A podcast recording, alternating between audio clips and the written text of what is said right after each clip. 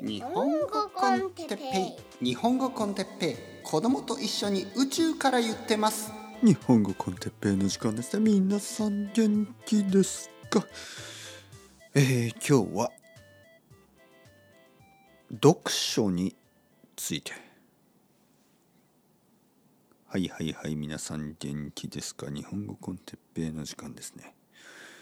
えー、前回前々回前々前回に村上春樹さんの小説について、えー、話しましたね。街とその不確かな壁。街とその不確かな壁。なんてミステリアスなタイトル。うん。日本語コンテッペとは全然違いますね。日本語コンテッペは全然ミステリアスじゃないですね。なんか楽しそうな感じね。日本語コンテッペイ。全然日本語のことがわからない人が聞いたとしてもなんか楽しそうなタイトルだなと思いますよね。日本語コンテッペイ。まあ楽しそうに聞こえるようにつけたタイトルなんでもちろん楽しそうですよねまあでもあの、まあ、今日言いたいことはね今日言いたいことは読書についてです、はい、読書について。読書についてですよ。あのね僕が日本語コンテッペイを始めた時にちょっと悲しいあのことがありました。まあ覚えてる人もいるかもしれないですけどあのまあここで話したことがありますからね。日本語コンテッペを始めた時に僕は何度も何度もポッドキャストの大切さポッドキャストの重要性について話しました。日本語を話せるようになるためには日本語をたくさん聞かなければいけない、ね、たくさん聞けば聞くほど日本語が分かるようになる。話す日本語話し言葉が分かるようになる。そうすれば会話ができるようになるたくさん聞けばたくさん話せるようになるみたいなことを何度も言いました。でその中でまあたくさんの人たちはねたくさんのビギナー中級ぐらいの人がたくさん読むだけで読むだけでねたくさん聞いてないそれが問題です。ね、読むこともいいけどやっぱりたくさん聞いてくださいみたいなことをずっと言ってました。それによってちょっと誤解が生まれました。誤解というのは「おお鉄平は日本語コンテッペの鉄平というやつはあの読む必要はないと言ってる。ね、日本語を読むんじゃなくて聞いた方がいいと言ってる。みたいな誤解。でレディットとかでこういうことを言われたこともある。例えば「おお日本語コンテッペイの鉄平がえー、たくさん聞け、ね、読まなくていいと言ってるのは彼の、まあ、ビジネスのためだ。僕はね何を言ってんだと思いましたビジネスのためってこれ無料だろみたいな。無料のポッドキャストなのに何言ってんだよこいつと思ったけどまあそういう誤解を招いてしまった。日本語コンテッペイがあのあのたくさん聞けというたくさん聞いてくださいと言ってるのは彼のビジネスのためだろうと。そんなレビューをレビューというかまあ意見をレディットに書かれたことがあります。僕はちょっと悲しかったですよね。なぜかといえば僕本大好きなんですよね。僕は読書が大好きな人なんですよ。にもかかわらずなんか読書のあの本を読む人の敵みたいにね思われた。誤解されたある人はこう言いましたねえー、僕は本を読むのが大好きです。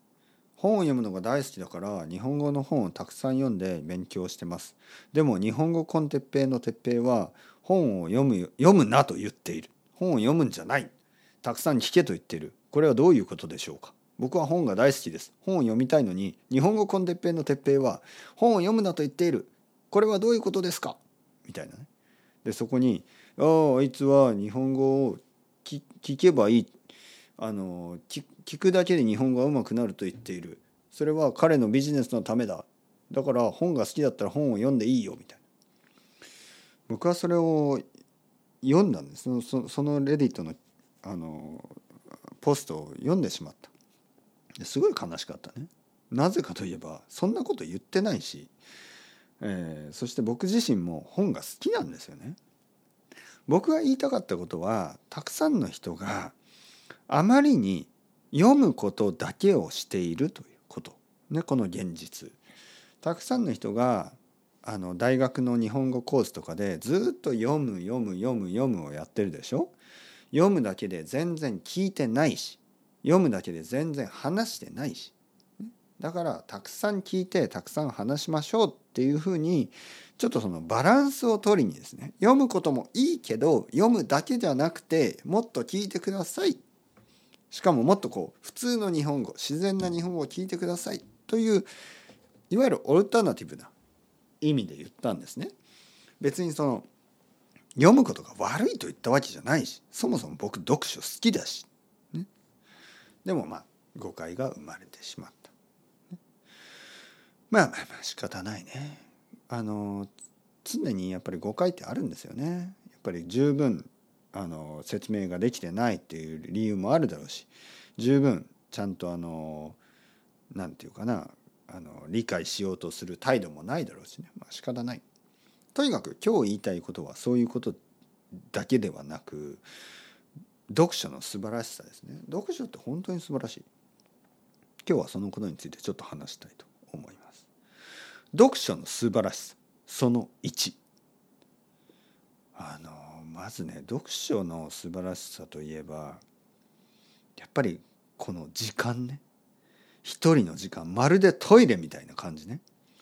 多分人間の人生の中であの素晴らしい時間の一つにトイレというものがあると思うんですね。トイレにいるあのプライバシーねあのプライベートな時間ね。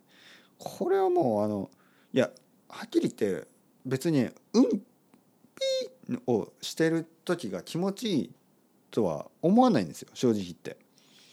あのいやそのまあ爽快感はありますよね。なんかボンみたいなね。このムーンみたいな。